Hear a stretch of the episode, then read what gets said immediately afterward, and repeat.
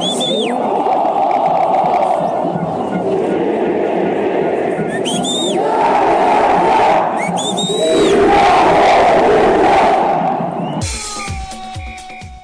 tal amigos de Rueda Deportiva? En esta ocasión vamos a hacer un programa muy interesante. Vamos a hablar sobre el título de Cruz Azul en la Liga Mexicana, el título del Chelsea en esta Liga de Campeones que le ganó al Manchester City y sobre la actualidad de las eliminatorias y también de la Copa América.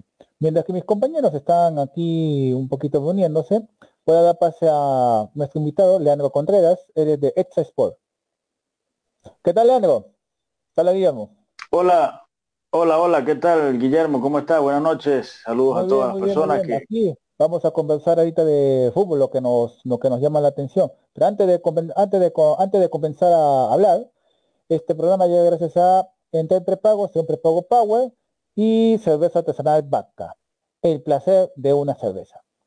Bueno, Leandro, comenzamos con lo que quedamos con que quedamos con José Benafaje, ojalá que se conecte sobre la final de la Liga de Campeones. ¿Cuál es tu opinión de esta final? Porque ya todos ha comentado y, vamos a hablar específicamente del, campeón, que realmente fue un campeón insospechado, te soy sincero. Yo pensaba que iba a ganar el Manchester City.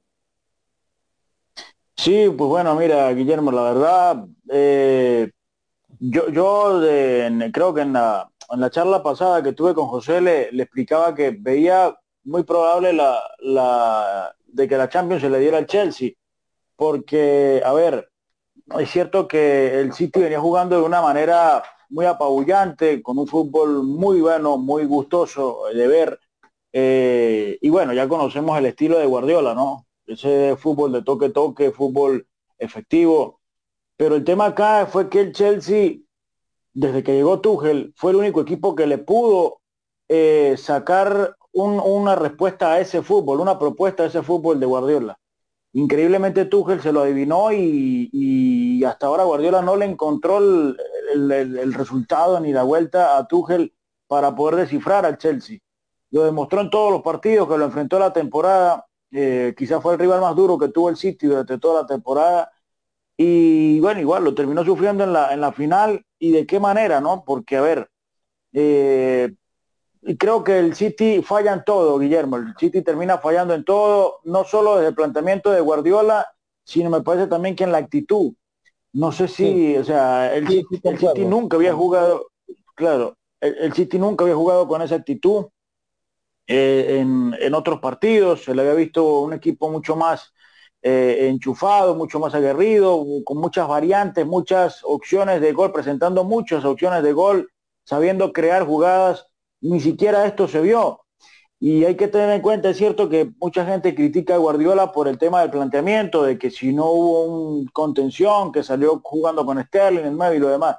Pero a ver, haya salido como haya salido el City, igual el fútbol dónde está, que el fútbol que venía mostrando el City dónde quedó, porque ya antes había jugado Guardiola con este, este equipo, en, eh, haciendo pruebas en, lógicamente en la Premier, y le había dado resultados. Claro, está con otros equipos que no, son, no eran el Chelsea, no eran quizás una final de Champions, pero acá también quizás una falta de actitud por parte de los jugadores. Si a mí me dicen, eh, hizo falta un contención, sí, es, verdad, hizo falta un contención, pero no se le puede achacar toda la responsabilidad que haya hecho falta un contención. La actitud de los jugadores era increíble y además habían tres jugadores en cancha, en cancha por el Manchester City que prácticamente vienen siendo los tres cerebros que tiene el, equipo de Guardiola, que eran Kevin De Bruyne, otro es Gundogan y el otro es Bernardo Silva.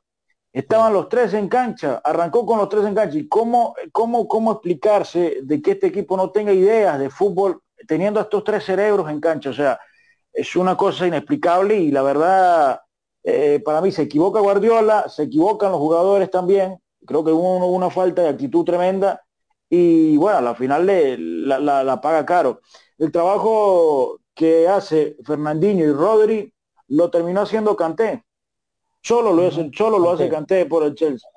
Y solo lo hace Canté. Y, se comió la cancha. Es un jugador que, bueno, más de, ya está de más eh, eh, seguir echando flores a Canté porque la verdad eh, que queda a la vista el pedazo de jugadorazo que es. Y, es increíble, ¿no? Que, que un solo jugador eh, prácticamente haya apabullado al City como lo hizo Canté. Entonces, eh, creo que el Chelsea termina siendo un merecido campeón, jugó mucho mejor todo el partido. Eh, es cierto que en la segunda parte se metió atrás, mandó el carro atrás porque es, es, el tipo de fútbol. Claro, asegurarlo y no, y pasa algo. Claro, Guillermo, y pasa algo, que es, es el fútbol del Chelsea. Siempre ha jugado así. Hay, hay, gente que quizás se sorprende y dice, no, se mete atrás y tal. Pero a ver, vamos a ir unos años atrás y vamos a buscar la, la, final de la, del, 2000, del 2012. exacto, con Di Mateo. Con Di Mateo prácticamente, exacto, prácticamente lo mismo. Y, y, mira que en aquel entonces habían unos espectaculares jugadores que tenían para proponer más fútbol. Lampard, eh, Michael Ballack, Essien, exacto, Essien, Didier Drogba, Calú, Salomón Calú, o sea, era un equipazo que tenía más propuestas futbolísticas. exacto. Peter Chess, exacto, o sea, había una, habían jugadores que te, te podrían dar una, una, una, una propuesta de fútbol mayor y sin embargo, a pesar de eso, igual en la segunda parte se metieron atrás y se lo dejaron todo al Bayern Múnich. Y lo, y, lo, y lo difícil de este Chelsea, cuando viene entonado así, es que no le puedes hacer un gol, Guillermo. Es complicado hacerle un gol a este Chelsea lo vio, lo, lo, vimos en el 2012 y lo vimos también en esta Champions. Solo cuatro goles encajó el Chelsea en esta Champions. Cuatro goles. Es el equipo que terminó siendo menos goleado, o sea, con, con menos averaje de gol en contra. Entonces, eso tiene un mérito, lógicamente, también por el técnico, que es increíble. No, no he visto yo un equipo como de un, una, un, un cambio tan drástico en menos de seis meses. Porque es increíble el cambio que dio el Chelsea. Cuando estaba Exacto. Este Chelsea era, era totalmente, o sea, mantenía la impronta, que le faltaba algo. Obviamente Calamba también le falta tiempo como técnico, pero Tomás Tuchel le dio esa calidad y sobre todo se acordaron sobre de la, de la Liga de Campeones pasada. Tanto ah, el defensa, el defensa es, capitán del PSG y, y Tuchel, y realmente Mira, te, te, deja, ¿te deja un sabor eso de que Guardiola es un técnico solamente para Barcelona?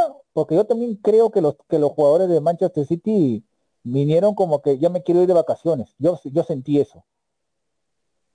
Sí, Guillermo, mira, yo, yo de Guardiola lo respeto mucho, es un gran técnico eh, y, lógicamente muchos lo ven como un inventor del fútbol, ¿no? Porque ha agregado cosas al fútbol, ha agregado cosas nuevas. Y a ver, eso se respeta. Pero el tema de, hacerlo ver como un, como un super técnico a veces, eh, como el mejor, de, la actualidad o mejor, el mejor de la historia, como por ahí he, visto en algunos comentarios de las redes sociales, creo que ya se, se, se sobrepasa un poco la admiración por, por, el tipo de, de, trabajo que se viene, haciendo, que viene haciendo el técnico.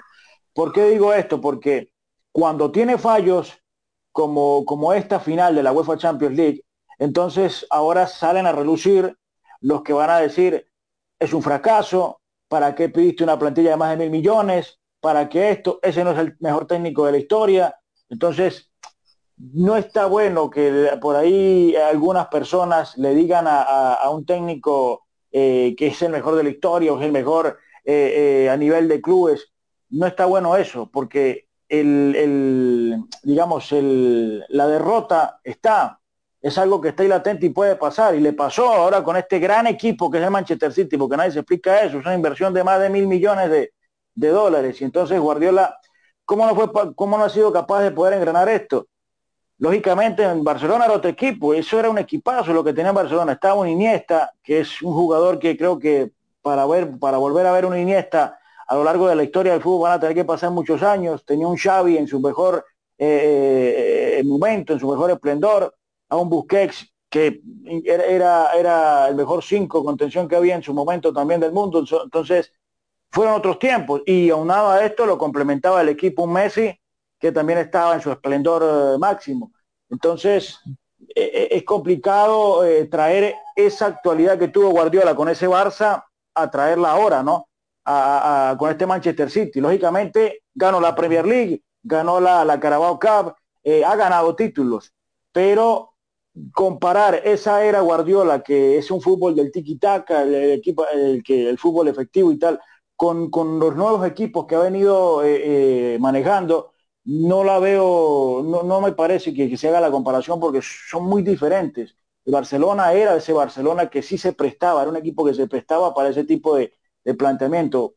Este City, aunque lo ha hecho, porque ah, vamos, hay que reconocer que el City lo ha hecho, ha tenido ese juego de toque-toque, de buscar, pero a ver, Guillermo, hay partidos donde el City ha tocado la pelota más de 500 veces. Termina con, con una estadística de más de 500 veces. Más de 20 remates al arco y no ha anotado ni un gol. Y te digo, es partidos específicos donde ha sucedido esta temporada, sucedió frente al Manchester United en la, en la Premier League, donde en la segunda vuelta lo perdió 2 a 0 por Premier League, le ganó el, cuando le ganó el United, le sucedió frente al Leeds United, le sucedió frente al Chelsea por las semifinales de FA Cup, y no recuerdo dónde fue el otro partido que también le sucede esto a Guardiola, que bueno, si, si, me viene a la mente lo, lo voy a, hacer recordar, pero entonces, a ver, eh, eh, episodios había tenido Guardiola atrás para, para quizás mm, eh, saber manejar, claro, exacto, exacto, para saber manejarlo y aprender.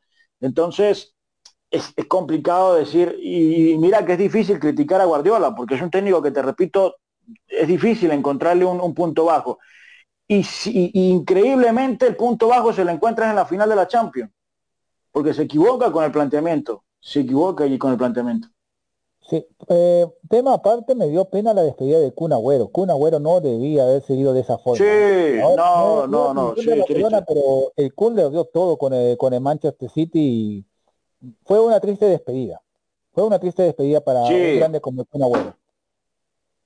Sí, sí, sin duda, Guillermo. Es triste porque, a ver, es un jugador que hizo historia con el plantel, con el City, y, hubiese sido magnífico que hubiese llegado a concretar esta Champions, se hubiese despedido por lo grande y hubiese quedado como quizás el mejor jugador en el club durante muchos años porque va a ser difícil también de que, de, que un jugador vuelva a repetir esta, esta hazaña. Esas hazañas se repiten, pero cada cuánto, no es algo que se repita cada año o cada dos años, no, eso pasa muchos años para que alguien llegue e imponga una marca de goles, imponga eh, goles importantes como para ganar títulos, como lo hizo el Kun. Entonces, la verdad sí fue un momento triste porque, a ver, el Kun es de esos jugadores que se dejan querer mucho, se dejan eh, agarrar mucho cariño y, y bueno, ya veremos cómo le va en el Barça ahora, ¿no? Que es un nuevo destino. Ojalá que en grande también viene en el Barça para que eh, pueda eh, levantar el equipo culé. Ojalá que, le vaya bien, sobre todo porque se lo merece y bueno, también ya está en el epílogo de su carrera y me parece que mínimo Barcelona estará dos años, a lo máximo, yo creo, en, o sea, en máximo nivel. Y ahí regresar, regresar a Argentina o quién sabe a la MLS, que es la liga donde casi todos se retiran. Punto aparte para el Chelsea que realmente es digno de aplaudir y Tomás Tuchel ha hecho de este Chelsea eh, lo que... una máquina, eh, te digo, Guillermo. Sí, sí, no, y es, es, es, es, una máquina porque, a ver, eh, a mí me impresiona del Chelsea que es un equipo, el del 2012, jugaba muy parecido, pero te tocaba un poco más la pelota. Este Chelsea no, este Chelsea es más directo, o sea, te toca tres, cuatro veces la pelota y ya te está pisando el área rival y te define la jugada. No te toca para atrás o te toca un costado, sino que te remata el arco y te ponen aprietos. Entonces es, complicado el, eh, para jugar al, Chelsea, ¿verdad? Es muy rápido también, es una plantilla joven, tiene jugadores muy rápidos. Eh, hay un jugador que a mí en lo particular no, a ver, no, no, no, no es que no me guste, sino que a veces como que me parece que no encajan al Chelsea, es Timo Werner. Porque, a ver... Ah, el, alemán. Eh, eh, el alemán que venía sí, de, de, Red Bull, de, de, de Leipzig, de Leipzig venía muy de Leipzig. Le, ha, mucho al, al, al alemán. Mucho. Costado mucho. Exacto. Le, ha, le ha costado demasiado. Entonces, creo que el Chelsea buscando un, gran 9 que creo que ahora en el mercado de pases lo, lo puede encontrar, por allí había sonado Harry Kane y algún otro que había estado en la órbita, eh, buscando un 9 neto de área, este Chelsea promete mucho, ¿ah? porque a ver, tiene una plantilla muy joven, es una inversión que también ha hecho el, club interesante. Eh, es una, es un, Abramovich, que también no, no, no, no le, no le tiende. Eh, exacto, Exacto, y además no, y, aparte de eso, Guillermo, que trae un trabajo de cantera increíble. Y si vamos a ver, eh, no ha tenido que comprar tampoco tan tanto y lo ha sacado de la cantera en los últimos años. Un ejemplo, Mason Mount, otro jugadorazo que es Ben Chilwell, eh, el propio, se me fue el nombre ahora, eh, Marcos Alonso, que también estuvo por un momento en la cantera del Chelsea, luego fue cedido, luego volvió al Chelsea. Entonces, son jugadores que vienen, Rhys James, también otro de las canteras del Chelsea, y son jugadorazos. Entonces, eh, tiene mucho mérito el Chelsea, la verdad que tiene mucho mérito y, hay que reconocérselo también. Ahora, el City va a tener que replantearse muchas cosas para el próximo año, para la próxima temporada. Guardiola creo que va a tener que eh, replantearse muchas cosas. Va a tener que cambiar, va a tener que hacer un nuevo grupo. O va a tener que hacer algunos cambios. Sí, a ver. Sí, sí, a ver, eh, yo, yo considero que el City va a tener que hacer cambios igual, Guillermo, porque a ver, hay jugadores que a mi parecer, ya empiezan a desencajar en el, en el City. Un ejemplo, Bernardo Silva. Bernardo Silva es un jugador que eh, en el último trimestre de la temporada eh, Guardiola le dio minutos, pero no se vio, no se vio su aporte en, prácticamente ningún momento el portugués. Es un gran jugador, pero no, no, ha, no lo ha sido con el City. Entonces me parece que es un jugador que puede salir eh, en, este, en este mercado. Otro jugador que creo que puede ir eh, saliéndose el, el propio, mm, se me fue el nombre ahora, Fernandinho, el brasileño. ¿Por qué? ¿Por qué digo Fernandinho? Ya cumplió esos ciclos ya Fernandinho en el, en el Manchester City, me parece. Mm, Exacto, y la da. un poco más, buscar un central tipo company, porque hasta ahora no han podido encontrar, o sea, Exacto. Company me dirán que es un picapiedra, todo, pero Vince Company te daba estirpe en esa, en esa saga de Manchester City. Me hacía acordar mucho a Jazz Stam. La momia Stam también en Manchester United, nadie lo quería, pero te daba un cierto miedo. Claro. No, y además que Company te daba gol. Era, un, era un central que llegaba al área, te daba cabezazo y era un gol seguro. En cambio, eh, City tiene un buen proyecto con Rubén Díaz. Ahora, Stones, Stones es un central que, a ver, ha mejorado su nivel gracias a, precisamente a, Rubén Díaz, que lo tiene ahí al lado y lo ha, lo ha sabido llevar y le lo ha ayudado a crecer en su nivel. Es un caso muy parecido como sucedió en el Madrid con Barán y Ramos, que Barán en su momento era un central de muy bajo perfil y, de bajo nivel, lo criticaban demasiado y Ramos poco a poco lo fue eh, eh, eh, engranando allí en esa línea defensiva, le fue, le fue ayudando y terminó, terminaron siendo la dupla eh, del Madrid eh, en, la saga central de por muchos años y, además eh, ganando las tres Champions consecutivas y todo lo demás. Entonces, esto sucede en el Manchester City. Ahora, el, tema acá es que Rubén Díaz está bien. El que no está bien es Stones, porque no termina de agarrar el, hilo. Y quedó expuesto, en la final quedó expuesto. También hubo, tuvo varios errores el central inglés tuvo varios errores con, eh, con, las salidas del City, con los retrocesos también, quedaba muy descolgado, incluso eh, el error como tal del gol de, del Chelsea empieza por él, porque Rubén Díaz se había lanzado arriba, él tenía que llevar la marca que iba ingresando por dentro y lo deja ir, que es Havers. Lógicamente el Chelsea también la jugó muy rápido y, y bueno, ahí ya termina de, se, termina de resolver muy bien eh, ¿no? La termina de resolver, de, resolver muy bien. Pero ese es el tema, que lógicamente eh, eh Stones no, no, no, encaja para mí en esa defensa del, del City y van a tener que buscar un, un, un reemplazante. Ya veremos qué, qué más va, va, a buscar el City para, para la próxima temporada, ¿no? Por allí había visto también que iban a buscar a Sergio Ramos, veremos. Sergio Ramos también tiene una novela con, con el Real Madrid y de nunca acabar y eso es un tema que, es complicado de descifrar ahora, pero de que tiene equipo el City para volver a pelear la Champions la temporada que viene, lo tiene y sin duda, y para pelear la Premier también, sin duda que lo tiene. Va a depender mucho de, dónde caiga, también va a depender mucho del grupo que le toca y sobre todo qué, camino va a, qué camino va a seguir. Ahora, eh, el Chelsea, digno campeón, Tomás Tuchel se ganó la renovación, porque también hay que ser consciente de que técnicos, no hay muchos técnicos que le aguanten mucho a Abramovich. Abramovich siempre le encantan cambiar técnicos, pero esta vez creo que sí. Thomas tiene para rato. Yo lo digo que más o menos se puede decir que es la continuación de Klopp. Para mí, Tuchel y Klopp son prácticamente como dos gotas de agua, para mi parecer. Porque hicieron en Borussia Dortmund un gran Borussia Dortmund, han ido equipos, por ejemplo, me acuerdo Tuchel cuando estuvo en el Borussia Mönchengladbach. Ahí también yo lo vi ahí su pasta, cuando comenzó de 100. Más o menos me acuerdo de él. Sí, desde un principio se le, se le, se le vio mucha, un buen manejo. Y pasa algo con los equipos de Tuchel, que se defiende muy bien.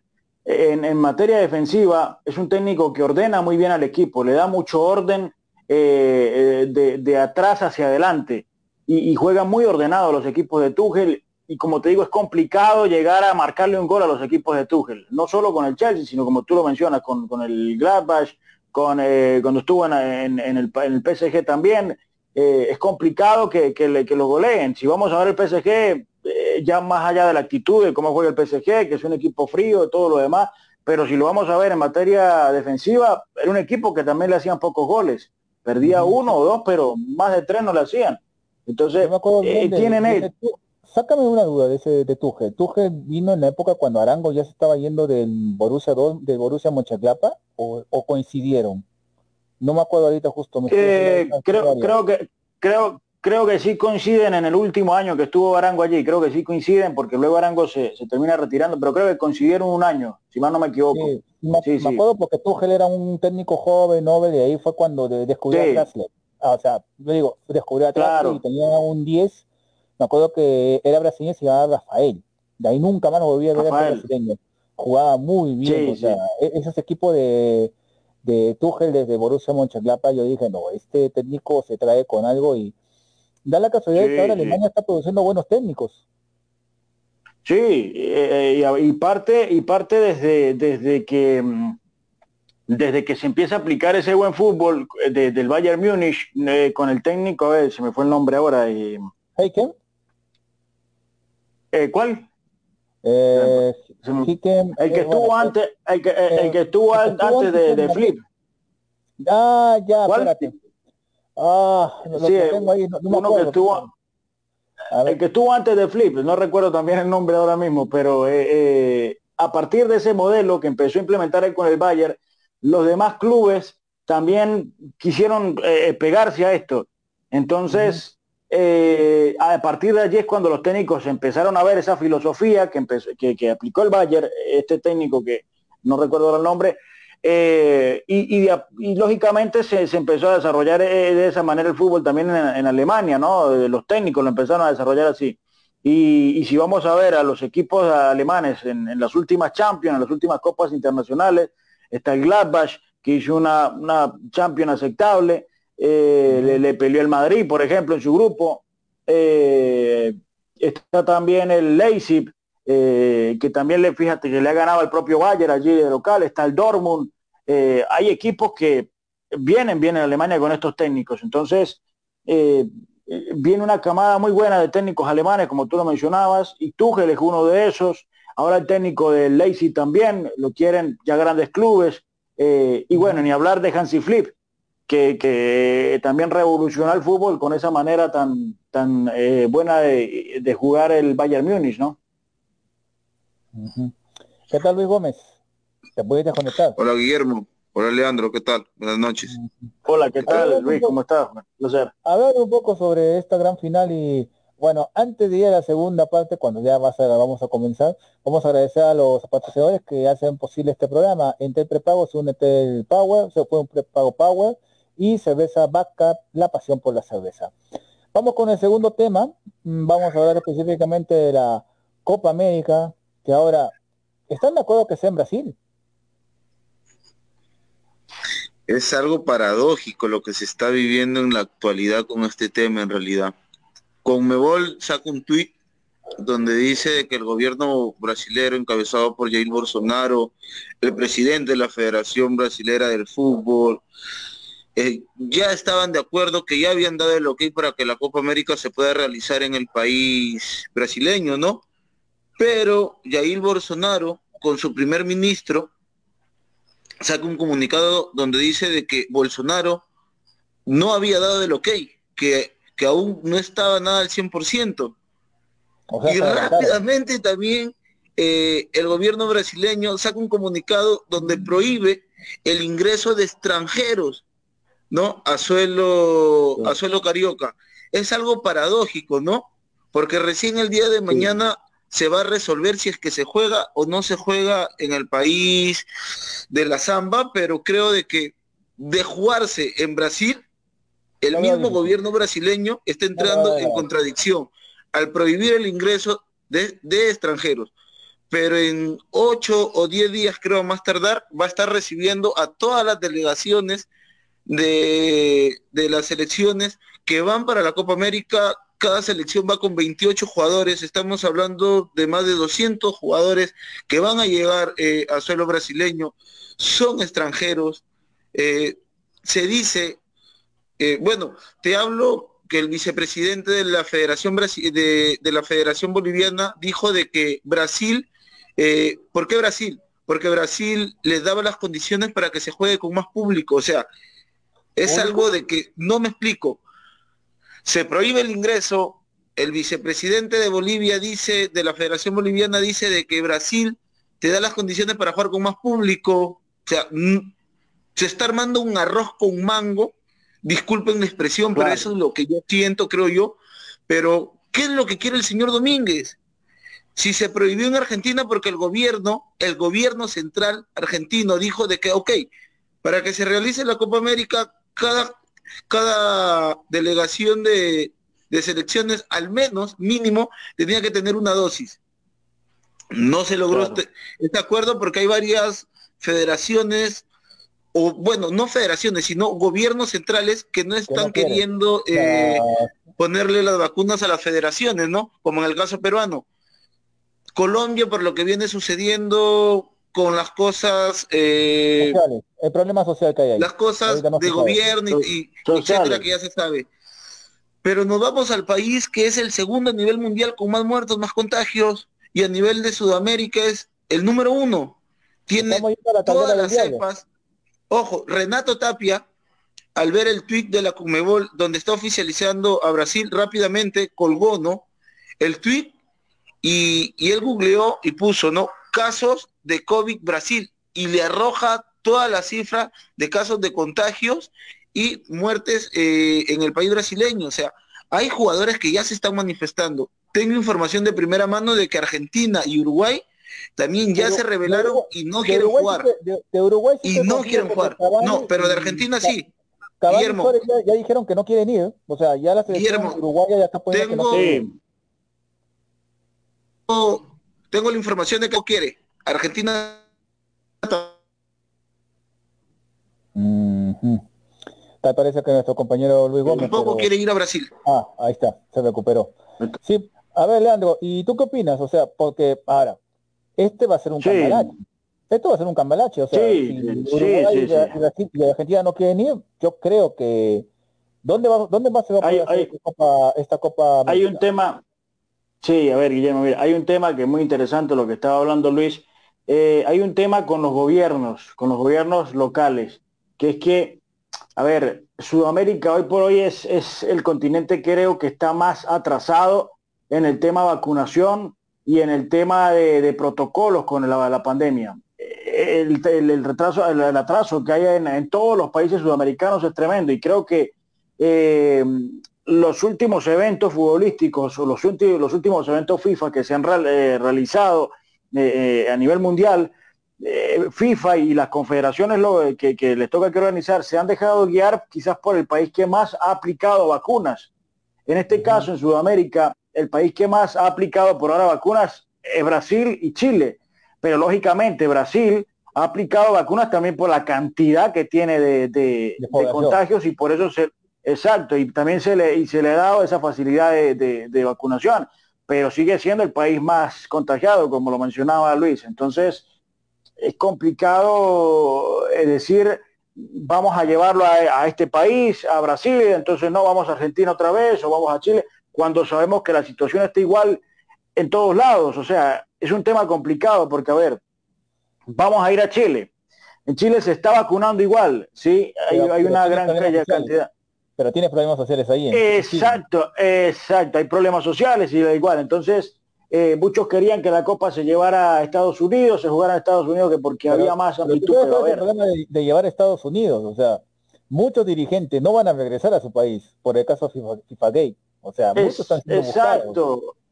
Exacto, no, y también aparte de eso, Guillermo, la, la cantidad de, de, logística y protocolo que se tiene que manejar y apenas estamos ya a menos de 15 días de la Copa América.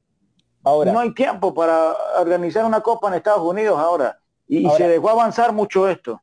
Yo me hago una pregunta, Leandro. Eh, ¿Hay penalidad o le van a meter juicio a Domínguez porque ya los patrocinadores adelantaron un dinero? o ya pagaron el efectivo de toda esta Copa América que no se hasta no se sabe cuándo se juega. Eh, claro. Le reclamarán porque esa plata ya fue distribuida y no sabemos dónde está esa plata. O sea, supuestamente sabemos que ahí a todas las federaciones. Ahora, si cada federación repartió entre los equipos, sí. la plata ya se fue. No va a regresar esa plata. O sea, tiene que hacerlo sí o sí. Están desesperados porque tienen que hacerlo sí o sí.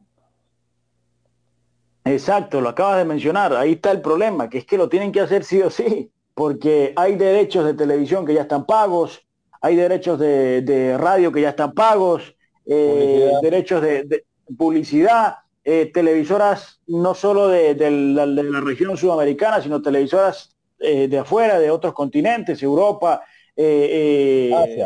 América del Norte también y, y Asia. Exacto. Entonces, imagínate, eso son es una cantidad de dinero, de dinero que ya se ha pagado. Entonces, lógicamente, por eso el apuro y el afán de la Comebol. El tema acá también, Guillermo, es que, a ver, no es por sacar en salvo a la Comebol porque sabemos que todas las confederaciones manejan eh, sus, sus, eh, trampas y, sus corrupciones, ¿no? Pero a ver, también se la están poniendo difícil los, los países eh, de la región a la Comebol porque primero ahora sale Argentina, había dicho que sí, luego sale el presidente, da las, las explicaciones y dice que no, exacto. Entonces, lógicamente la Comebol es el ente organizador y tiene que resolver para ver dónde se va a poner la Copa América. Y al resolver, ya salen otras vertientes porque se sale ya, primero fue Colombia, le dijo que no y se bajó. Luego Argentina, Argentina también dice que no por el tema COVID. Ahora surge la, la, la opción de Brasil. Exacto, y Brasil también ahora dice, no ingresa este público, pero ¿cómo se va a hacer entonces con los jugadores? O sea, es un tema muy, muy complicado, se revuelve todo y acá los que, lo que van a terminar sufriendo prácticamente van a ser las elecciones, porque a la final no va a haber, tiempo, no haber tiempo ni, ni para que se lleguen, se acoplen, no, menos mal, menos mal que ahorita es jueves hay partidos de eliminatoria y por allí va a haber un entendimiento, claro, y por allí va a haber quizás un, engranaje futbolístico al menos entre las elecciones. Pero de llegar con, un buen planteamiento, de llegar con ritmo a algo a la Copa América es mentira. Las elecciones van a llegar y, es más, te digo, en la Copa América el campeón puede ser una sorpresa.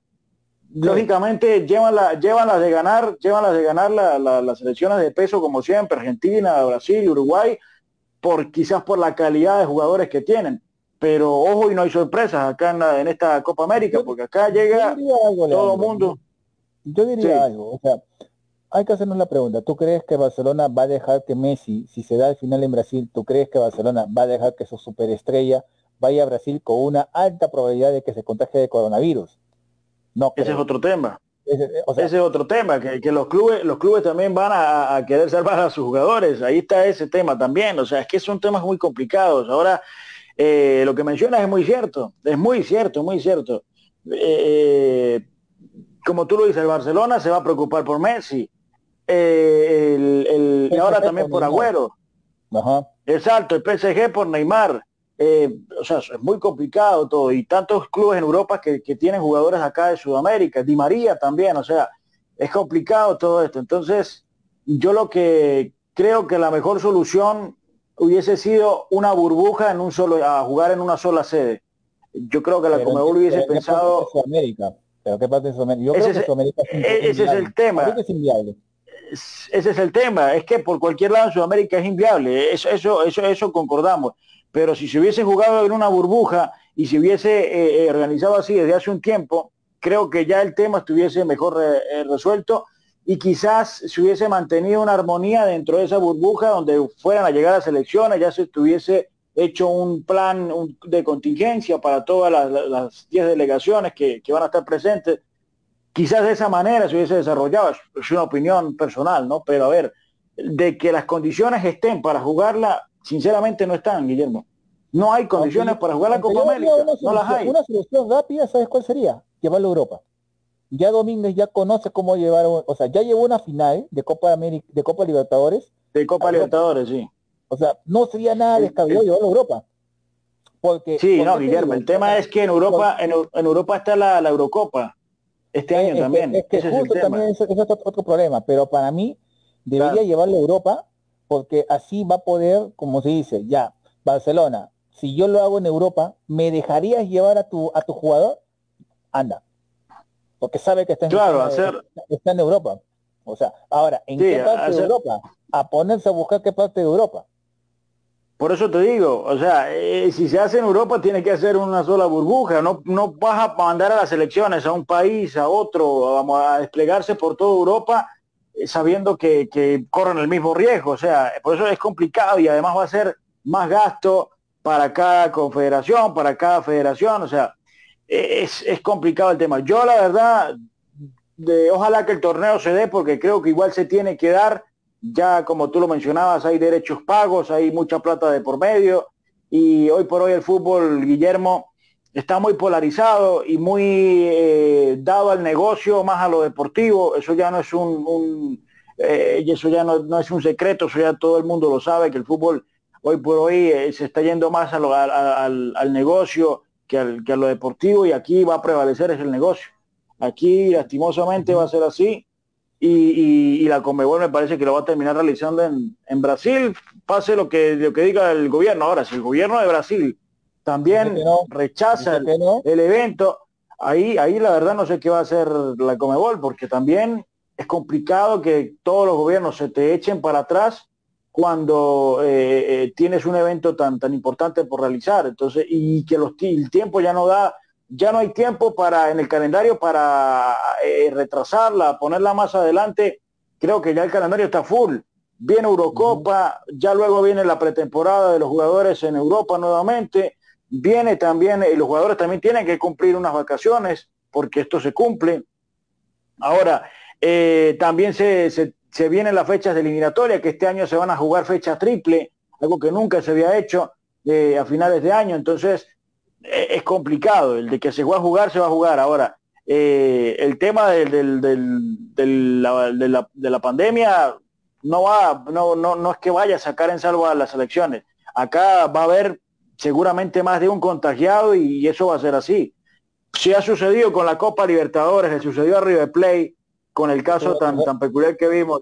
exacto, le, exacto, le sucedió a River Plate de esta manera. Ahora, ¿cómo no le va a poder suceder a una selección de que va a estar eh, más de un mes en una competición dentro de una misma eh, ciudad compitiendo? Entonces, es complicado. Acá todo se puede dar y, bueno, ojalá que se termine de dar de la mejor manera por el disfrute también de todos y, ver a nuevamente a nuestras selecciones eh, competir, pero la verdad que es la pandemia ha complicado demasiado las cosas. Sí, ahora, una Copa, una Copa América que se lo de la nada, sigo insistiendo, o sea, se rompió ese, ese calendario que ya teníamos ya, que era después de Brasil venía Ecuador. Ahora, yo pongo que Ecuador para la siguiente Copa América no lo va a poder realizar por las condiciones que está. ¿Quién se diría? Uruguay.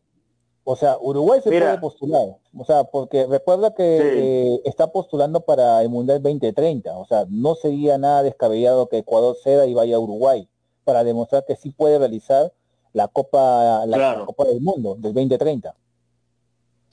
Ahí, ahí había también la propuesta de Venezuela. Por allí Venezuela había lanzado su propuesta para organizar la Copa América. Que tiene estadio, algo que, me... tiene estadio, sí, tiene infraestructura, pero no tiene la logística. Exacto, Guillermo, para allá iba, pero es algo totalmente descabellado, porque Venezuela hoy por hoy en, Sudamérica es uno de los países que, que tiene eh, los mayores problemas sociales que pueden haber. Entonces, es muy complicado llevar una Copa a Venezuela, lógicamente las, infraestructuras están, hay buenos estadios, hay todo lo demás, pero la logística del día a día en Venezuela no está bien, se va la luz, no hay internet, eh, el agua falla, todas estas cositas, detalles que para un club son tan necesarios, van a fallar igual. Entonces, no es lo más recomendable llevar a Venezuela una, una copa ahora. Y fue una de las propuestas, fue uno de los países que se ofreció, porque a ver, el gobierno local maneja, tiene sus tentáculos allí metidos también en, el, en, la, en la federación y, hicieron su propuesta, ¿no? Haciendo ver de que todo está bien, pero bueno, esto lógicamente es mentira. Luego por allí también salió la propuesta de Ecuador, como tú lo habías mencionado. Eh, veo difícil que ahora mismo se lo den a Ecuador porque, a ver, no, no sé si Ecuador también tenga la, la, la, capacidad necesaria para recibir eh, una Copa América. Tiene la, eh, capacidad, pero no tiene ahorita logística. O sea, tiene, tienes ahorita la logística, en Quito, En, Quito tienes ahorita dos estadios que es de la Liga y tienes el estadio de el nuevo Independiente del Valle.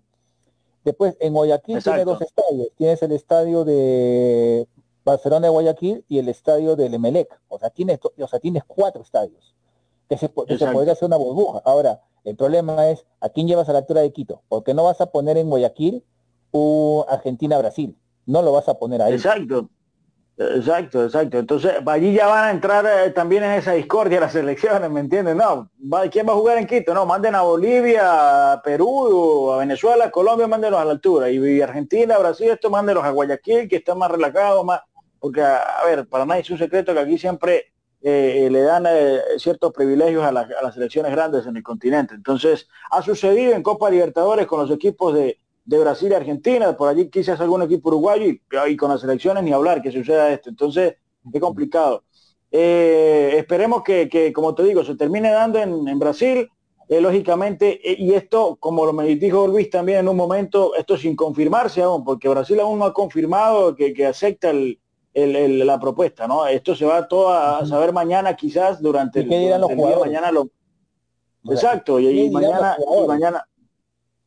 Sí, y mañana se, se, sabrá todo, ¿no? Se sabrá todo, pero es complicado la verdad. Creo que se va a tener una experiencia ahora el jueves. El jueves creo que se va a tener una experiencia con el tema logístico y todo esto con eh, las, las eliminatorias, porque los, se van a tener que mover las elecciones de un país a otro van a tener que cumplir protocolos, todo lo demás, y allí también se van a, los propios jugadores y cuerpo técnico se van a fijar en esto, se van a verse eh, en esto, cómo están el tema de protocolos y todo lo demás en, los países sudamericanos.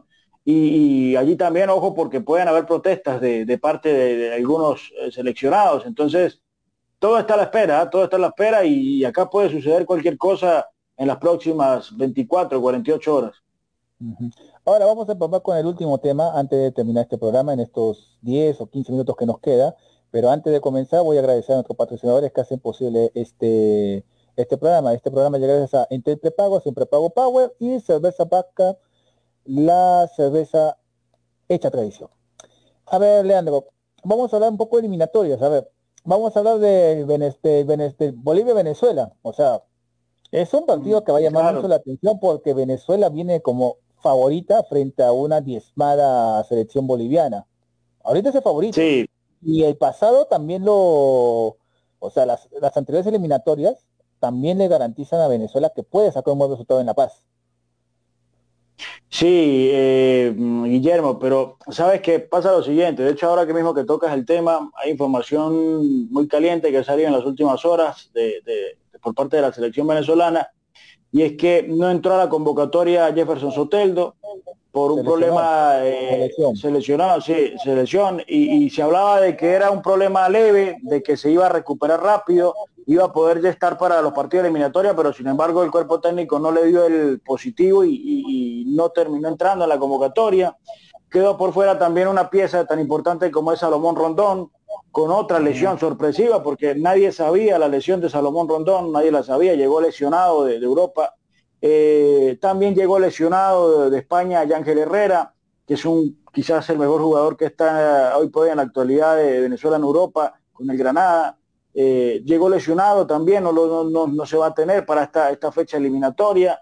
Eh, y creo que son tres bajas muy importantes para la selección. Son tres bajas muy importantes que, mantienen una, una, digamos, una, una eh, columna vertebral en, eh, vertebral en esta Vinotinto, ¿no? Ahora, de que hay equipo, lo hay, sigue habiendo un, eh, un gran equipo, hay tres grandes arqueros como Wilker Fariñez, Johendri Gatredol y Rafa Romo, luego en la defensa hubo una baja también muy fuerte que es la de Jordan Osorio, se me, olvidó, se me ha olvidado agregar esa, Jordan Osorio que es un central del Parma italiano, eh, es quizás el mejor central que hoy por hoy tiene Venezuela y también llegó lesionado, una triste noticia y creo que es la más, la, más pesada que va a tener Venezuela porque eh, una de las líneas que más sufre Venezuela siempre es la defensa.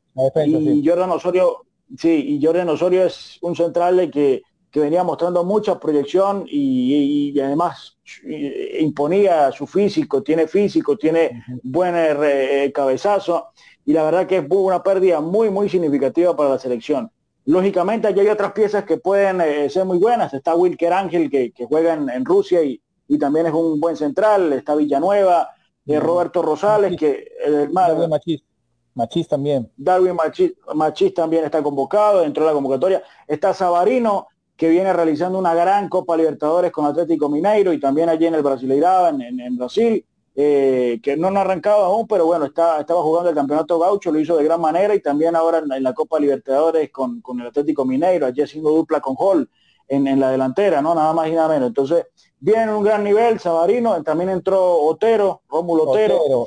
Eh, claro, espectacular jugador también. Eh, Tomás Rincón, eh, también está en la selección, Cristian Cáceres, hay jugadores jóvenes también para la mitad de la cancha, como Cristian Cáceres, Junior Moreno, que tiene muy buen pie y, además pierna fuerte. Ahora, hay, una, hay, un, hay un punto muy bajo que creo que es el que va a estar más bajo para la selección, que es la delantera. Eh, volvió Joseph Martínez, Joseph Martínez volvió a la convocatoria, pero recién viene tomando el ritmo futbolístico Joseph, porque venía de una lesión de su rodilla y Sí, y, recién está retomando el, nivel nuevamente. No, no sé si está para jugar de, titular. Y luego está Aristigueta, eh, también está Hurtado. Ojo que Aristigueta viene, de una buena liga MX con Mazatlán, o sea, tampoco sí. tan mal digamos, ha venido en buen ritmo de Mazatlán. Sí. pero sabes, Guillermo, que eh, Aristigueta, sucede algo con Aristigueta que es muy parecido, y a ver si me, si me, si me cabe la comparación, con Ruiz Díaz en la selección peruana. Sí, en, sus clubes, en sus clubes son goleadores increíbles, hacen goles por doquier, pero en la selección no se les termina de dar. Y Aristigueta ha sido uno de esos. Es un gran delantero, en México la, ha rompido por, por donde ha jugado, ha, agarrado un gran nivel, sobre todo en esta etapa de, su carrera, pero lastimosamente en la selección no se le ha dado. y esperemos que sea este el momento, porque viene, como tú lo mencionas, en un buen nivel y esperemos que sea este el momento. Ahora, hay otro tema muy interesante también, que es que Bolivia viene comandada por César Farías. Y Farías, precisamente, exacto, es un viejo conocido y estuvo a cargo de todo este plantel venezolano ya anteriormente en, otras Copas Américas y también en otras eliminatorias y, conoce prácticamente a toda esta plantilla de, de jugadores venezolanos. Entonces, eh, va a ser un partido difícil porque no va a ser fácil. Aquí lo quizás lo, lo, que hay que tomar en cuenta también es que el casi el 80% de, la, de los jugadores de, de, Bolivia juegan todos en su liga local. Y a ver, sabemos que no es por desprestigiar a nadie, pero sabemos cómo está el nivel en, en, el fútbol boliviano, ¿no? y, y, hay que ser también eh, claros en esto. Entonces, quizás por allí Venezuela lleva una, una, un punto a favor y, y pueda sacar el partido adelante en altura le ha ido bien a Venezuela, no es que le ha ido mal, lógicamente. es un partido de necesitados, te voy diciendo, es un partido de necesitados, porque ahí el empate a ninguno de los le conviene, tiene que uno. A ninguno sirve. Claro, claro que sí, totalmente de acuerdo. Ninguno sirve el empate, porque a ver, Venezuela termina ganando la última fecha a Chile, en una gran victoria, un gran partido que hizo Venezuela eh, con Chile allá en Caracas, y termina sumando tres puntos vitales, que lo volvieron a meter allí y está allí y Venezuela no se puede permitir perder más puntos. Ahora, eh, como tú lo mencionas, acá no vale un empate. El empate creo que no le vale a Venezuela y, si empata en, Bolivia, tiene que ir a buscar sí o sí los tres puntos en, Venezuela. Y en Venezuela va a ser un partido más complicado aún porque va a ser con el fuerte Ecuador. Ecuador viene con un nivel increíble también con la selección, que viene levantando nuevamente, viene de hacer esos seis goles a Colombia, que dejó a todo el mundo como que, oye, vamos a esperar porque Ecuador tiene una, una, una camada muy joven de jugadores y, vamos a, vienen vamos a, vamos, vamos a ver Leandro en, eso, de Ecuador porque recuerda comparando la anterior eliminatoria Ecuador venía imparable. Se enfrentó a un Paraguay que si no fuera por el árbitro no le empataban 2 a 2 o sea le costó. Ojalá que eso no le pase factura.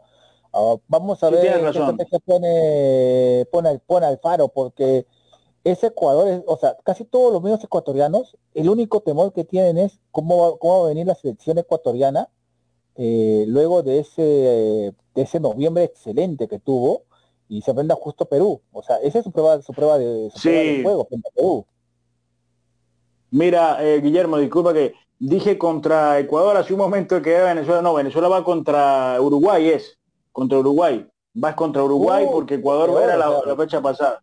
Es peor aún, exacto. Entonces, mm, eh, tiene que ir a buscar sí o sí los tres puntos en, en, Bolivia y creo que lo tiene. El partido se le puede dar para que lo, rescate allá en Bolivia, que ya ha ganado Venezuela también en La Paz. Eh, creo que hace, un, hace unos tres años, cuatro años ganó por la mínima, 1 a 0, hizo un buen partido y terminó ganando. Luego también ha rescatado una, una serie de empates y, victorias allí en años de otrora. Claramente, Yo me acuerdo claramente una eliminatoria, no, no fue la anterior, la anterior, en la que, ah, para Brasil 2014, en la que debutó Fariñez en el arco en, en La Paz, 2 a 1 ganó. 2 a 1 ganaron porque se dieron el lujo de meter una, prácticamente una sub-20. Toda la sub-20, o sea, yo, me acuerdo claro que sí, tapó de todo en, La Paz. Esa fue su debut para mí de Fariñez en, en la... Sí, como sabe, sí, en la eliminatoria. Y como sabe Guillermo, Venezuela está aprovechando el esa linda, linda eh, eh, camada que salió de, del Mundial Sub-20, que fue donde nació Estefariñez, nació también Soteldo. Eh, hay otro jugador de Venezuela que es Peñaranda, que no ha vuelto a ser convocado, pero está, eh, en Herrera, por eso también. Salió de ahí. Exacto.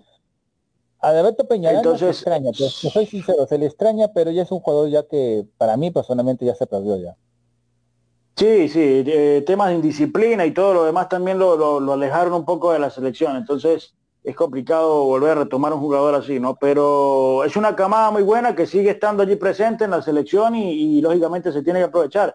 Estos jugadores, Guillermo, jugaron una final del mundo contra Inglaterra, algo histórico para Venezuela, nunca se había logrado esto y jugaron una final del mundo contra Inglaterra eh, por allá hace unos cinco años, si mal no recuerdo, eh, y perdieron solo por un gol, solo por un gol perdieron frente a esta Inglaterra donde estaba un Carver Lewin, estaba un Tripier, eh, estaba un, eh, un, Calvin Phillips, un Patrick Bramford, había, habían jugadores que hoy por hoy están brillando en la Premier League, entonces es muy meritorio lo que consiguió Venezuela en, aquel mundial y bueno, lógicamente no se nos pudo dar ya en el último partido, pero bueno, hay que saber aprovechar esta camada y ojalá que Peseiro sepa encarrilar esta, esta camada tan, tan linda que tiene Venezuela hoy. sería el cuarto o quinto partido de Peseiro, me parece, si la memoria no me falla. Este se, va a ser el quinto, quinto partido de Peseiro con la selección ahora con Bolivia. No está nada mal, o sea, tienes pandemia de sí, sí, tiene, tiene... o sea, no la está haciendo tampoco mal ni muy bien, pero es que las condiciones que le han dado a Peseiro no son las ideales. No, claro, Guillermo, y te digo algo, eh, hay algo que es complicado, que eh, Peseiro llegó a Venezuela con uh, una brújula totalmente perdida. O sea, eh, llegó, lo agarraron allí, le dijeron, eh, ponte acá, tú eres el técnico de la selección y, muestra tu, proyecto y listo. Fue puesto allá dedo, luego se, supo que, por allá algún eh, directivo del gobierno metió también la mano por allí para traer a este técnico, porque era de su gusto, de su agrado, y lo, lo trajeron. No conocía el fútbol venezolano, Peseiro nunca, jamás lo conoció por allí estuvo en algunos años de, asistente técnico en el, en el Real Madrid. Eh, estuvo asistiendo, si mal no recuerdo, creo que fue a Mauriño. O, Sí, a Mauriño, a Mauriño creo que fue lo estuvo asistiendo. Eh, y bueno, luego eh, empezó con su carrera, hizo una gran temporada con el Oporto, en Portugal lo sacó campeón, llegó a Champions también. y bueno, luego de allí se perdió, duró más de un año sin dirigir, y luego, bueno, viene a, Venezuela para tomar la selección venezolana, lógicamente, y, bueno, por ahora lo que ha mostrado es un técnico muy sincero, le habla a la, a la, prensa con mucha sinceridad de lo que tiene a la mano y, eso es bueno, porque hay técnicos a veces que te montan una película y te ofrecen ah, algo de, que humo, de humo. Claro, claro, claro, claro. Y entonces, Peseiro no, Peseiro quizás se ha sabido ganar por ese lado a la afición y también a la prensa porque ha sabido declarar y ha sido muy sincero. Ha sido muy sincero con lo que tiene, con lo que puede sacar de Venezuela y lógicamente sabiendo aprovechar la, las falencias y, los, y, las buenas cosas que, vienen mostrando los jugadores. ¿no? Ojalá que, se le dé y, y, concuerdo contigo, en los últimos partidos me parece que es bien por ahora hasta ahí, es bien lo que ha hecho porque, a ver, no, no, como te digo, no conocía el fútbol venezolano, recién vienen eh, conociendo y, y una eliminatoria tan complicada como la sudamericana, ya haberle ganado, por ejemplo, a Chile en Venezuela, que es el rival que más se le complicaba a Venezuela precisamente allá en casa, eh, y le ganó 2 a 1 con un gran partido, creo que ya, ya es para darle un mérito al, técnico, ¿no? Argentina-Chile, buen partido, buen partido. Sí, buen partido, sí, debut de técnico. ¿Cómo, ves a Perú, Guillermo? ¿Cómo ves a que va a Perú? ah, si me preguntas sobre Perú, mira, te soy sincero, o sea, frente a Colombia, no le ganamos hace más de 30 Ojo que no está James, ¿ah? Ojo que no está James, y esta selección sin James pierde mucho la brújula. Sí, pierde la brújula, pero tiene, o sea, tienes a Cuadrado, tienes a, no, claro, o sea, tienes a Cardona, o sea, tiene piezas de recambio. Vamos a ver cómo le eh, cómo, cómo, le, cómo le va a ir. O sea, te soy sincero, favorito ahorita es Colombia. Independientemente que Perú sea local. Sí, a ver. Si Perú quiere seguir, si quiere seguir luchando, tiene que, tiene que ganar, no le queda otra cosa, porque ni el empate le conviene. Sí, el tema fue que Perú dejó escapar también muchos puntos al inicio, ¿no? Y es complicado dejar escapar a veces tantos puntos en el inicio de la, de la eliminatoria, sí. Y, lógicamente... dime, dime pero ¿quiénes eran los rivales? O sea, sacar ahí... Claro, no, eh, es, duro, por eso te digo, es duro, es que la eliminatoria sudamericana es, duro. O sea, para mí el mínimo era tener tres puntos al final de, la, de las cuatro fechas, o sea, mínimo era tener, tres, era tener tres puntos, pero no uno. Claro, claro, es, eso es lo complicado y, analizando eso, pues como te digo, es, e, es Sudamérica y, la, y las eliminatorias hasta Bolivia sigue siendo complicada en La Paz, a todos se le ha complicado, lo ha sufrido Argentina, lo ha sufrido Venezuela, lo ha sufrido Brasil, eh, Perú, Colombia, todos lo han sufrido allá en la altura. Lógicamente ya cuando Bolivia no juega en la altura es otra cosa, es otro tema aparte y ya sabemos que quizás es un equipo que tiene menos falencias. Ahora Perú, eh, yo considero que Perú sigue teniendo una buena plantilla de, de jugadores. El tema que veo preocupante en Perú, Guillermo, es el recambio Perú yo no le veo un recambio a fondo. Eh, sí, es, complicado. o sea, lo que pasa es que Gareca está muy complicado. Que, le dio, que le dio la gloria, pero ya. Claro. A ver, por ejemplo. Pero pasa algo, Guillermo. Mira, eh, a ver, eh, es cierto que, Gareca está muriendo con esta gente y es bueno que lo haga porque le han, le han rendido. Pero el tema es que Gareca también quizás está mirando hacia adentro, hacia la liga local, hacia los equipos locales, y quizás no ve un proyecto como tal en algún equipo que te dé jugadores de buen perfil, porque si vamos a ver los equipos eh, peruanos, las actuaciones que han hecho en la Copa Libertadores, es complicado para un técnico como Gareca sacar quizás un análisis de qué jugador te puede servir para la selección. No, quizás por allí se puede rescatar a, Varera de, universitario, se puede rescatar, claro, Varera. Exacto. Porque Valera eh, venía desde atrás y encima no es del agrado del técnico a, Comiso. O sea, para mí hasta ahora Valera ha demostrado que es un jugador con carácter y que puede dar más. Pero el problema es que no tiene un técnico que lo avale. O sea, necesita ser Exacto. o sea, no tiene un técnico que lo avale. Ahora, quiero verlo a nivel selección. Otro, sí, otro, otro jugador que creo que estaba hecho para selección es Christopher González, de Cristal. Pero es muy, es muy buen ese es el tema, que se lesionó, sí. Sí, ese es el tema, se lesionó. Da la casualidad, siempre cuando, cuando, cuando González está en buen momento, siempre cuando lo llaman a la selección, se lesiona. No sé qué tiene. O sea, me parece que es una lesión psicológica. Me atrevería a decir ya. Sí. Sí, puede, puede que, que, hay jugadores que pasan por esto también, es cierto. Y bueno, por allí quizás otro jugador que, que, que sea de la grave de Gareca puede ser Tabara, que es otro buen 5. Eh, y por allí ya se le va complicando el panorama a Gareca, ¿no? ¿De dónde más puede agarrar? ¿Qué recambio más puede tener? Porque, a ver, eh, jugadores quizás pueden tener un buen perfil, pueden tener una buena proyección en la liga local, pero no te dan ese nivel necesario para estar en la selección. Hay jugadores que tienen que ser de selección y, quizás Gareca a lo mejor ve esto. Yo, yo por ejemplo, veo el panorama en, el Perú y tiene, con lo que te repito, tiene una buena plantilla ahora porque mantiene la plantilla Gareca de, que fue mundial, pero en el tema de recambio a futuro se, ve un poco complicado el panorama, ¿no?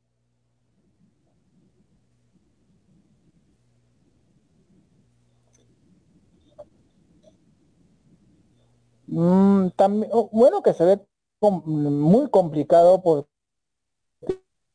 a ver, yo siempre lo he dicho desde un inicio, ya lo han dado todo. Es, ya se pueden ir tranquilamente a sus casas, pero no se quieren ir. O sea, cuando, cuando el jugador no se quiere ir, ¿cómo me deshago de ese jugador? O sea, yo también me hago esa pregunta, porque Sí, no se complicado. En el caso de Guerrero yo lo veo que no se quiere ir todavía de la selección. Eso obviamente yo voy a decir es loable todo, pero pero te digo algo reemplazo si todavía él, claro, no se quiere ir. O sea ese para mí es una gran pregunta. Yo hasta la no y claro. Hay problemas técnicos como siempre. El internet que siempre se cae. Está bien, tranquilo. Como, te decía, o sea, para mí Paolo, o sea, se tiene que dar un paso acostado, o sea, pero también pero también Gareca no, no le quiere decir, ya no te necesito, igual lo sigue necesitando, o sea, ahora... No, pero, a ver, pero pasa algo también, Guillermo. Eh, ya cuando tienes a jugadores como Pablo Guerrero, con, con su edad, también con sus lesiones, y que igual se le siga dando un espacio en la selección, a ver, es cierto, es un líder, eh, es un personaje que, te llena quizás el, vestuario de, un liderazgo y un empuje fuerte para el equipo, pero también está ocupando una posición o un, banquillo que le puede servir a otro jugador que le puede dar mucho más a la selección. Y a ver, no es por menospreciar a Paolo, pero Paolo, creo, Guillermo, que esta lesión fue muy lapidaria para él. Y es complicado que vuelva a tomar un ritmo futbolístico y, es complicado que... sí, ha sido lapidaria. Sí, ha sido lapidaria y, a ver, quizás uno quiera, uno quisiera volverlo a ver en su mejor nivel y, poder eh, verlo lógicamente como, como siendo siempre eh, como un goleador nato, estando activo, pero es complicado, porque a ver, a su edad es complicado recuperarse de una lesión así y también es complicado retomar el ritmo. Entonces, eh, un ejemplo también, porque lo que le está pasando ahora a Farfán es, muy similar lo que está sucediendo. Entonces, eh, eh, ese recambio lo tiene que haber. Es necesario que Gareca vea ese recambio y por eso te quería hacer la, comparación con Valera, porque, a ver, eh, quizás es el único delantero peruano que tiene ahora una buena proyección en la liga local, hablo, ¿no? En la liga local, porque lógicamente afuera hay, hay otros. Pero ojo, a nivel, a nivel internacional, por lo menos en ese partido que se me de Copa Libertadores me demostró ante Independiente del Valle que Valera, si tú le das más, más, eh, más fogueo, necesita minutos, puede ser agarra nivel, claro, claro que sí, claro que sí, totalmente de acuerdo. El siguiente paso Valera, porque tampoco joven, tampoco no es Valera, Valera tendrá 24, 25 años, él viene desde la Copa Perú. Yo creo que para mí su siguiente paso va a ser irse a una, a una liga, no sé, Ecuador o Colombia o, a la Argentina. Sería bueno. Para madurar. Sería bueno. Me gustaría verlo en esas ligas. Porque ya la liga pero Sería bueno que saliera. Sí, sería bueno que saliera y, tomara, y tomara. Por la edad de Europa yo creo que puede llegar a una liga C o una liga B, pero mm, por la edad no creo y también depende mucho de tu representante. Pero ahorita más, más probable lo veo en la liga ecuatoriana, la liga colombiana o en la liga argentina. O hasta en la chilena. Sí. lo puedo ver en esas cuatro ligas, en esas cuatro ligas la puedo ver. Sí, sería bueno, ¿ah? sería bueno que salga y, vea otro, otro tipo de fútbol para que termine de, engranar con un, con un nivel eh, adecuado, ¿no? Y, pueda explotar, como tú lo mencionas. Pero es cierto, lo que necesita es, es minutos, ver más minutos, eh, seguir eh, viendo eh, minutos en cancha y poder tomar un buen ritmo futbolístico. El tema es que con Universitario eh, ha sido muy complicado en esta Libertadores y bueno, ya quedó más que demostrado y, lastimosamente no se le vio, pero eh, necesita minutos y tengo la seguridad de que va a ser un, buen delantero si se los dan. Yo me hago una pregunta, Leandro. ¿Es momento de que Gareca dé un paso al costado? Porque, a ver, no se están dando las condiciones y creo que ya su crédito se le va a acabar tarde o temprano, se le va a acabar. Eh, yo digo, si dice no a Gareca y da un paso al costado, yo digo que ahorita, ahorita, creo que tienen que poner un técnico solamente para terminar la eliminatoria porque ahorita poner a un técnico es quemarlo, es quemar un proceso. Sí, sin duda, sin duda, Guillermo, sin duda. Mira, ahorita, ahorita creo que lo peor que puede hacer Perú es, es eso, ¿ah? la selección. Creo que si pierde a Gareca eh, o lo dejan ir, va a ser lapidario, ¿ah? va a ser lapidario para Perú porque, a ver, el técnico que llega a Perú, primero que la federación tiene que estudiarlo muy bien para que llegue con un proyecto de recambio bueno, tiene que llegar con un proyecto de recambio. mínimo de seis años, o sea, tiene que darle, te doy cuatro años, o sea, pero si te digo, no, quiero que tú me soluciones un problema ahorita, yo creo, no, nadie le acepta. Porque estoy escuchando que muchos piden a Juan Reynoso, yo digo que Juan Reynoso no va a ser el técnico de, de Perú. No, es complicado. Eh, yo no digo, yo, yo, digo que no puede ser complicado. Yo digo, ahorita conociendo a Juan Máximo, actual campeón de la Liga MX con el Cruz Azul, yo digo que no. Mm, no, no, lo, no lo va a poder hacer y bueno, aunque muchos lo pidan, pero yo creo que ahorita Juan Máximo Reynoso está bien tranquilo en México, consagrándose un poco más y después puede dar el siguiente paso. Pero ahorita un proyecto con uno nuevo.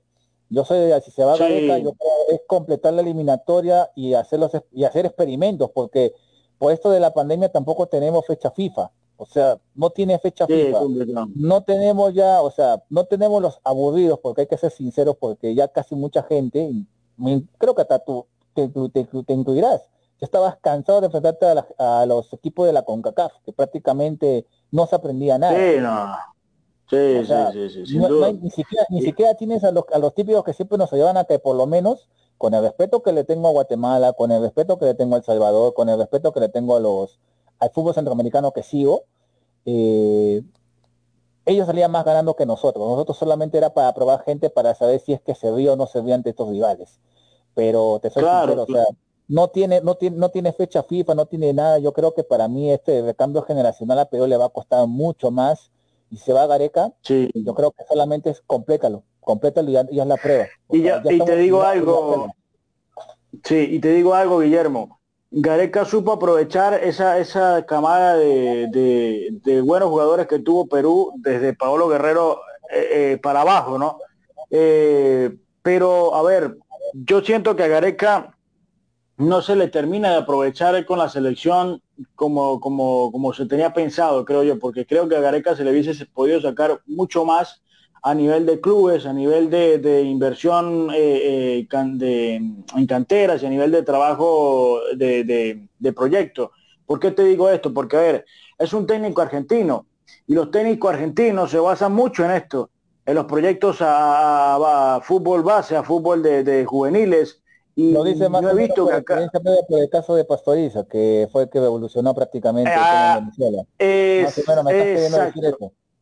Ah, para allá iba, me, me, adivinaste más o menos la idea, para allá quería ir, exacto. Y, y por ello los, los técnicos argentinos hay que saberlos aprovechar. Fíjate un ejemplo también en Colombia con Peckerman.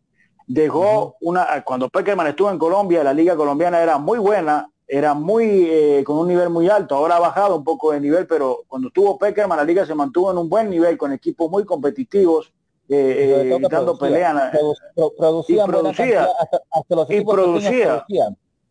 Exacto, y si miras toda la camada de jugadores colombianos que hay ahora en Europa, prácticamente todos salieron desde que Peckerman llegó a la, selección colombiana con su proyecto de, refundación de la selección y también de los, desde las canteras de los clubes.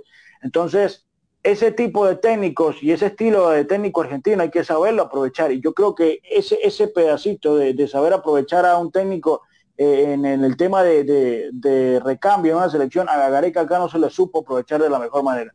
Pero bueno, ya creo que también se le ha agotado el tiempo y, tendrá que saber conseguir los puntos de acá en adelante. Eso sí, si Perú no, no, termina de sacar al menos los dos partidos que se le vienen de eliminatoria, creo que sí ya debería de ser momento de, pedir un cambio de técnico, ¿ah? porque, a ver, va a ser complicado para que se adapte el, nuevo técnico que ingrese, pero también va a ser complicado dejar a, Gareca cuando no cuando quizás no va a tener un, un, recambio necesario y el recambio que quizás él estaba esperando. Entonces va a estar contra la espada y la pared prácticamente allí Gareca, ¿no?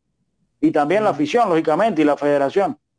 Es triste, o sea, es triste ese panorama que me, que me pintas, pero eh, Gareca se estaría yendo prácticamente por la puerta de atrás, o sea, no como realmente le hubiese gustado a la mayoría, pero... Claro, es triste. Como, dice, como dice la canción de Tolabo, todo tiene su final, nada dura para siempre, y vamos a ver qué es lo que para el destino, y bueno, para mí, o sea, ¿qué más le puedes pedir? O sea, yo no le critico mucho a la selección porque yo, ya dieron todo. ¿Qué más le sí, puedes lo dieron todo, ya dieron todo, ya, o sea, por ejemplo, Farfán yo le puedo, ya, ya Farfán piensa como el jugador, y siempre le voy a decir, ¿Qué le voy a pedir a Farfán? Ya logró todo, ya puede retirarse, pero lo que pasa es que Farfán todavía no sale de su boca, me quiero retirar, o sea, les cuesta todavía mucho decir, me, quiero retirar de la selección. Yo no te digo que te retires de fútbol, retírate por lo menos de la selección, o sea, decir, de la selección, claro. Y todo, ¿qué le voy a criticar ya? ¿Yo quién soy para criticar? ya dieron todo. No, no dieron todo, claro, sin duda y dejaron una huella en la selección. Farfán dejó su huella con, con la selección metiéndola en el repechaje del mundial con sus goles frente a, Nueva Zelanda, que si mal no me equivoco, ¿no? Me corrige por ahí, Nueva Zelanda fue el gol. Y bueno, y el recordado Ramos, o sea, eh, Ramos que también, exacto, también Ramos. el jugador más injusto que siempre yo hago una crítica, todos me daban de Farfán, todo, pero digo, y Ramos, el que anotó el segundo que prácticamente aseguró la clasificación, nadie habla de él. Tiene razón, Sí, tienes razón. Y, y, eso... un paralelo, yo siempre le hago un paralelo con Usuriaga, con el Palomo Usuriaga de, de, Colombia, que anotó el gol de, Barranquilla, casi nadie se acuerda de Usuriaga, y Usuriaga prácticamente, tú, vas a Avellaneda y hablas Usuriaga, Usuriaga, los hinchas independientes te hacen un monumento, hasta te invitan la comida gratis para que te cuenten cómo era el Palomo Usuriaga, o sea, es algo así, yo le hago como un paralelo. Ese jugador más olvidado y nadie habla de Ramos del segundo gol. Y, está bien lo que dice Guillermo porque hay muchos fanáticos que y, también la opinión de la prensa por allá a veces se le olvidan esas cosas y tiran por allá a veces títulos que quizás van muy duros, señalan al técnico, señalan a los jugadores y se olvidan quizás de los grandes logros que, tuvieron con la selección, ¿no? Es bueno que, que, recuerdes eso es triste y es parte de la profesión, pero tampoco hay que ser tan maquiavélico, no, digamos. No hay que ser tan maquiavélico. Y bueno, Leandro, también maquiavélico va a ser la, el tiempo y bueno, muchas gracias por acompañarnos y espero que no sea esta otra última charla de fútbol porque realmente podemos hablar tres, cuatro horas y, y, podríamos hablar, pero ya el tiempo también ya premia y mi productor me va a matar ya. Muchas gracias, Leandro. ¿Dónde te podemos seguir? Bueno, mira, eh, los invito a que me sigan en mis páginas. Estoy en Instagram como Leo Contreras, Leo Contreras 5594, Leo Contreras 5594. Me pueden encontrar en Instagram, es mi cuenta personal. Allí, bueno, estoy subiendo siempre contenido de, de lo que voy haciendo, de los partidos que relato en mi página, que es Exa Sports. Me pueden buscar en Exa Sports también. Allí relato partidos de, de copas europeas y también ligas europeas. Y, y bueno, es el trabajo que, vengo realizando, ¿no? Pues allí relato también con otros canales que... ¿Vas a eh, relatar el, partido, el partido de, Bolivia con Venezuela? Sin duda, sin duda. Estamos, estamos buscando ya cuadrando todas las señales eh, necesarias y, las transmisiones para poder relatar ese, ese emocionante partido, sin duda alguna. Mira que me ha costado, ¿ah? me ha costado ahora en la Libertadores relatar partidos de, de equipos venezolanos por siempre, lógicamente, hay una emoción que, lo embarga a uno, pero bueno, siempre también hay que tener el, punto profesional y dejar un poco el, la camiseta, la camiseta a un lado. Sobre, todo el último resultado que fue, bueno... Táchira, sin duda, no, lo de Táchira me dejó... sí, sí, sí, me di cuenta, me escuché, escuché la narración y... Sí, sí, sí, sí, es complicado, es complicado. Fueron ocho, complicado. fueron ocho goles, pero seis para, seis, seis en contra, o sea, es difícil llevar la profesión cuando eres cuando es bien difícil separar al hincha del, periodista, bien difícil. Igual, igual es, bonito, es bonito porque día a día se aprende y día a día uno tiene que ser más profesional y así uno también va mejorando, Guillermo, pero es, complicado, ya el público se va dando cuenta de cómo es esto. bueno, Leandro, muchas gracias y para todos nuestros seguidores, muchas gracias. gracias a ti. Feliz noche. Gracias, Leandro. Hasta luego. Chao, chao. Gracias.